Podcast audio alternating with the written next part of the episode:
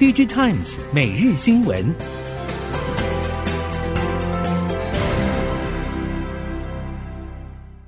听众朋友好，欢迎您再度收听 DigiTimes 每日新闻，我是谢美芳，带您关注今天的科技产业重点新闻。随着记忆体市场在去年下半年急剧收缩，世界半导体贸易统计协会最新的资料显示，去年下半年全球记忆体市场销售金额已经由上半年七百九十亿美元下滑到五百一十亿美元，这也使得全年销售金额下跌到了一千三百亿美元。近来各项主要记忆体业者所公布的财报资讯都呈现类似的下滑趋势。Objective Analysis 已经表示，目前 DRAM 和 NAND 售价下滑幅度似乎放慢，其中 NAND 售价又大约比 DRAM 早三个月放慢，售价可能已经触及成本。由于 DRAM、NAND 成本曲线每年约下滑百分之二十和三十，除非市场需求突然复苏，预估今年 NAND 售价还会再下滑三成。而售价尚未跌破成本的 DRAM，则是预估会下滑两成以上。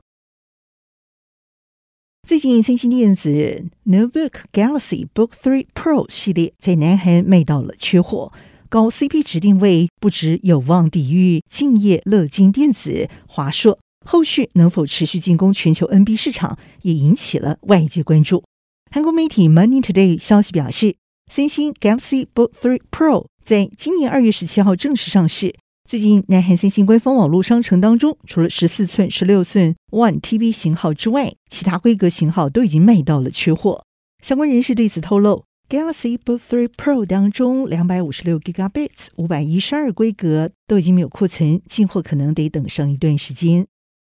联想最近在 MWC 二零二三上展示了搭载可卷式萤幕的 Notebook 以及智慧型手机概念机型，可以在萤幕大小以及携带方便性之间取得更好的平衡性。根据 The Verge 的报道，联想可卷式萤幕 NB 概念机外观类似 ThinkPad 系列的 NB，在没有展开状况之下，萤幕是十二点七寸四比三，解析度二零二四乘一六零四。展开时，只要按下机身旁的按钮，荧幕就会缓慢地从键盘处向上升起，而伸展到极限则大约需要十秒钟时间，就可以摇身一变成为十五点三寸的八比九，解析度二零二四乘二三六八的大荧幕。这款可卷式萤幕 NB 概念机显示器是来自于夏普。联想从二零二零年开始推出十六点三寸的 ThinkPad X1 Fold 折叠萤幕 NB 十，就已经和夏普联手。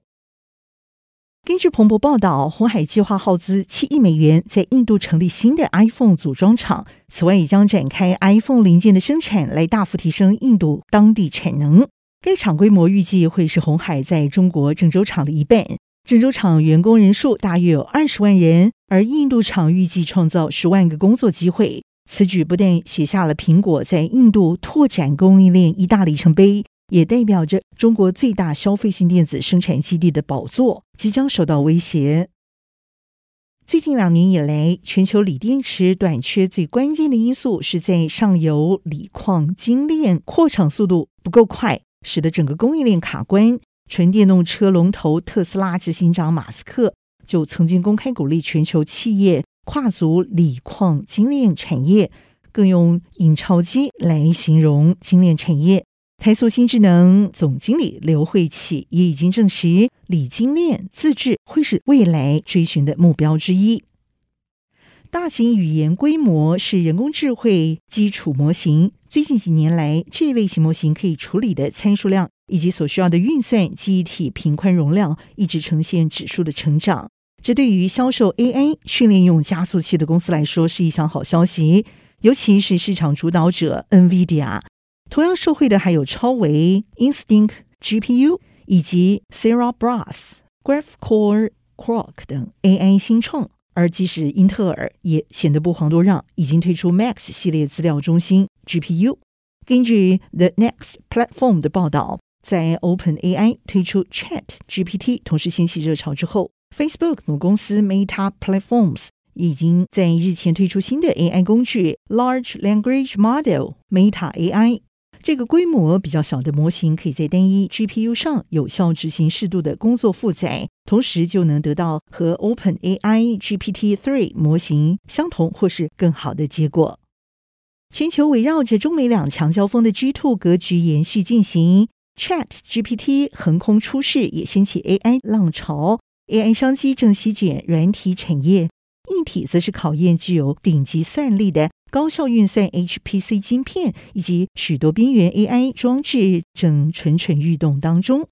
微软 OpenAI 阵营正使得大型语言模型持续加速成长。结合像是 NVIDIA 等 GPU 巨擘，甚至是未来也可能自行开发独特的 AI 核心晶片，后续更有品相丰富的边缘 AI 晶片有待发展。软体是微软多年来的强项，过去 Google 阵营透过关键字搜寻以及关键字广告打下了一片江山，而如今巨人即将苏醒，全球 ChatGPT 使用者都一起加入 AI 训练。这样的量能规模推使着 ChatGPT 潜在商机无限扩大中，而中国发展类似的 ChatGPT 商机是否可行？各界普遍认为，中国的网络言论管制确实是需要多加考量的因素。但以百度等搜寻引擎的潜力作为考量，中国版 ChatGPT 估计也会吸引中国内需市场作为优先发展的项目。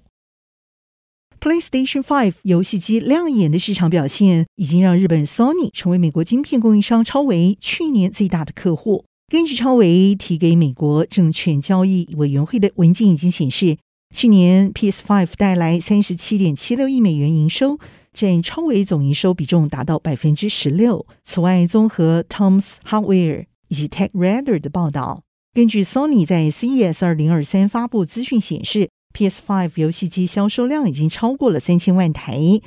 PS5 搭载的是超微 GPU，这款硬体采用 RDNA 2为架构，以台积电七纳米制程技术生产。由于 PS5 在去年一整年持续提高产量，目前全球已经不太有缺货的问题存在。不过，在最近一项法说会上，创维执行长苏姿峰则是提出警告，表示游戏机市场需求固然在过去一直都相当强劲。不过可能会在进入二零二三年之后下滑。外界对此认为，游戏机销售的表现通常会在推出之后第三年达到顶点，在此之后，平台业者经常会要重新谈判零件的供应价。因此，超微今年的游戏事业营收很可能就会不如去年的表现。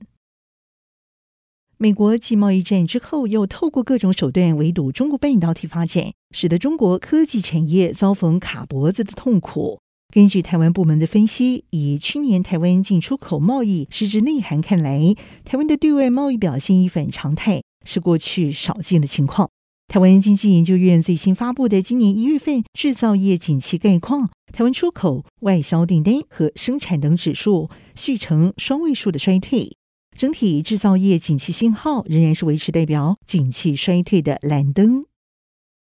虽然全球电视市场需求面临下滑，不过高阶市场以 OLED 的电视作为中心，仍然是维持成长的态势。特别是随着三星电子加入 OLED 的电视市场，加上乐金电子即将推出新一代 OLED 的电视产品，预期今年 OLED 的电视市场仍然将持续成长。韩国媒体 Money Today 和韩联社也引述市调机构 Omdia 数据显示。去年以销售金额做基准，在一千美元以上的高阶电视市场当中，OLED 电视市占率达百分之三十一点六，首度突破三成大关。而继二零一九年两成、二零二零年百分之二十四、二零二一年百分之二十九之后，持续呈现上升。其中在高阶市场主力西欧、北美地区，OLED 的电视市占率则分别达到了百分之五十一以及四十四。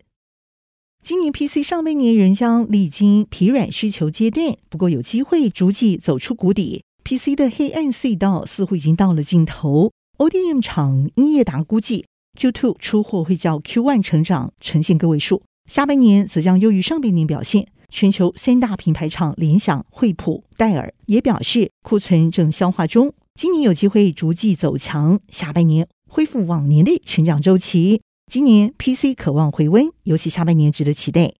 以上科技产业新闻由 DIGITIMES 电子时报提供，谢美芳编辑播报，感谢您的收听。